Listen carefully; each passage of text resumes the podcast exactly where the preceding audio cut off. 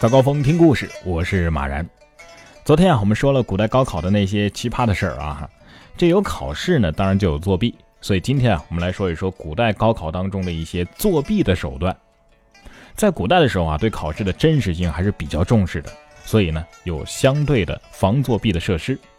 为了防止考场内外的串联作弊，江南贡院外面有两道高墙，这两墙之间啊，还留有一丈多宽的间距。形成了一圈环绕着贡院的通道，这围墙的四周啊，又建有四座两丈多高的岗楼。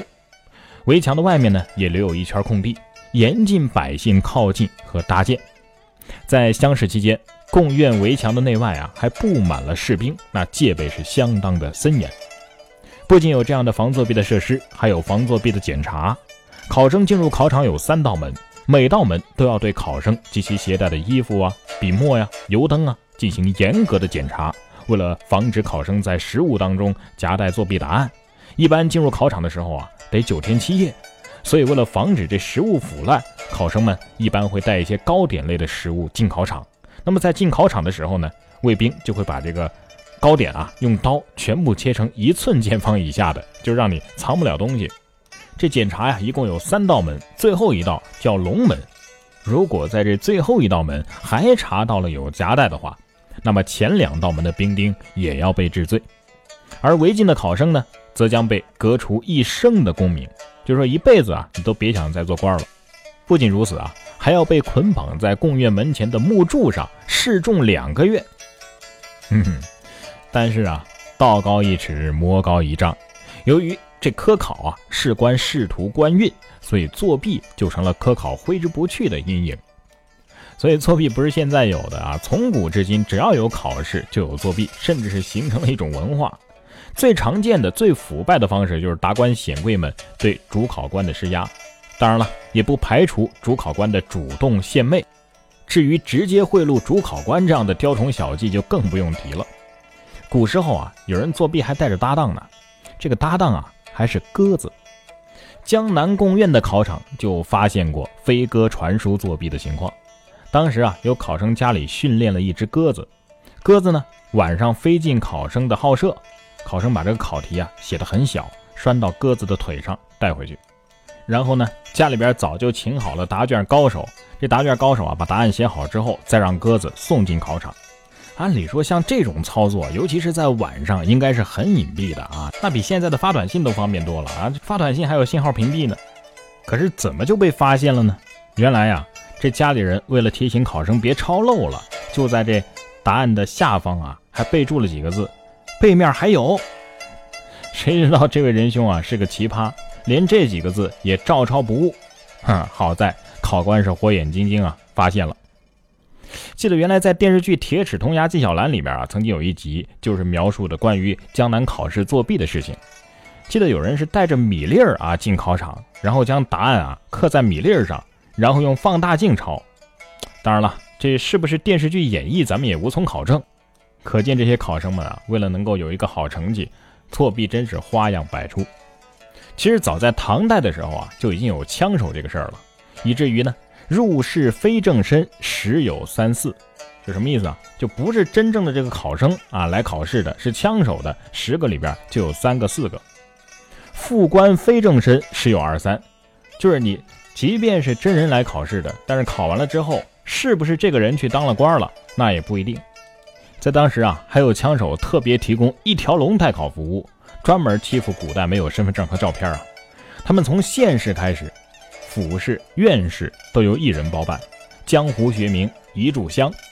因为古代的科举时间很长啊，通常不止一日，而这一炷香就是专门形容这枪手啊考得快。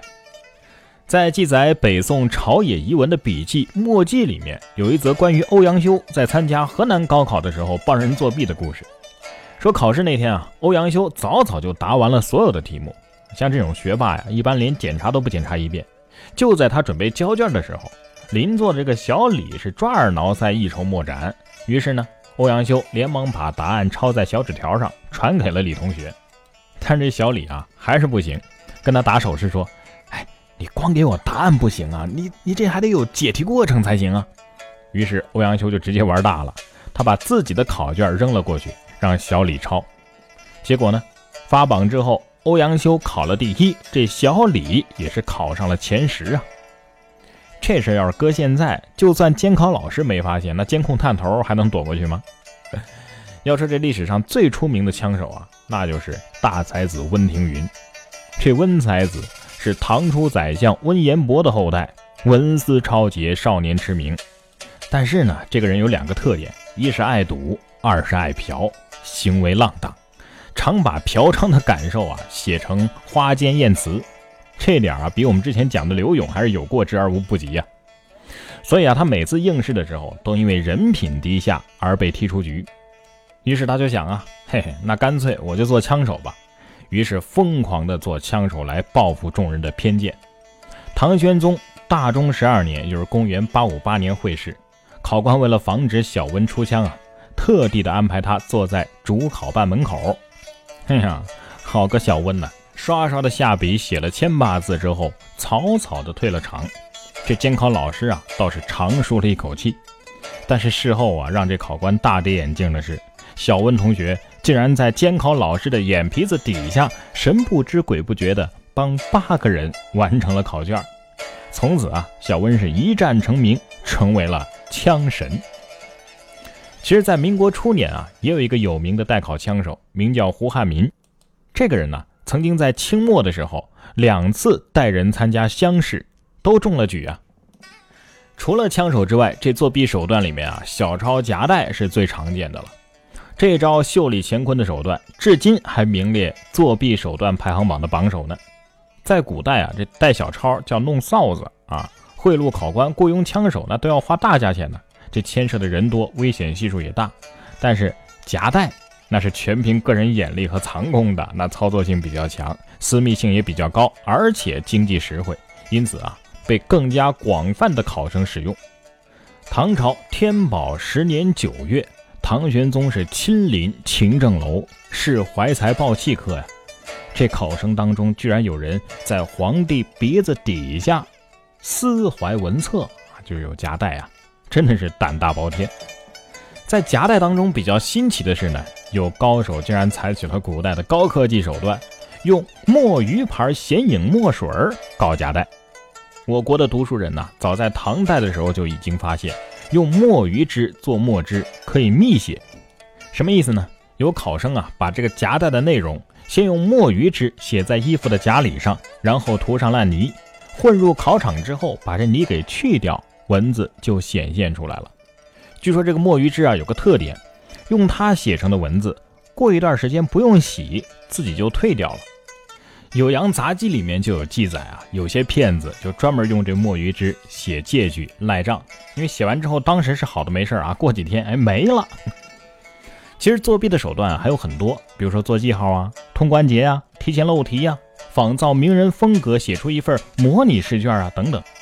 总之啊，咱们现代的一些作弊手段。除了一些高科技之外，耳机呀、啊电子设备啊等等，其余的大都在几百年乃至上千年前都已经出现过了。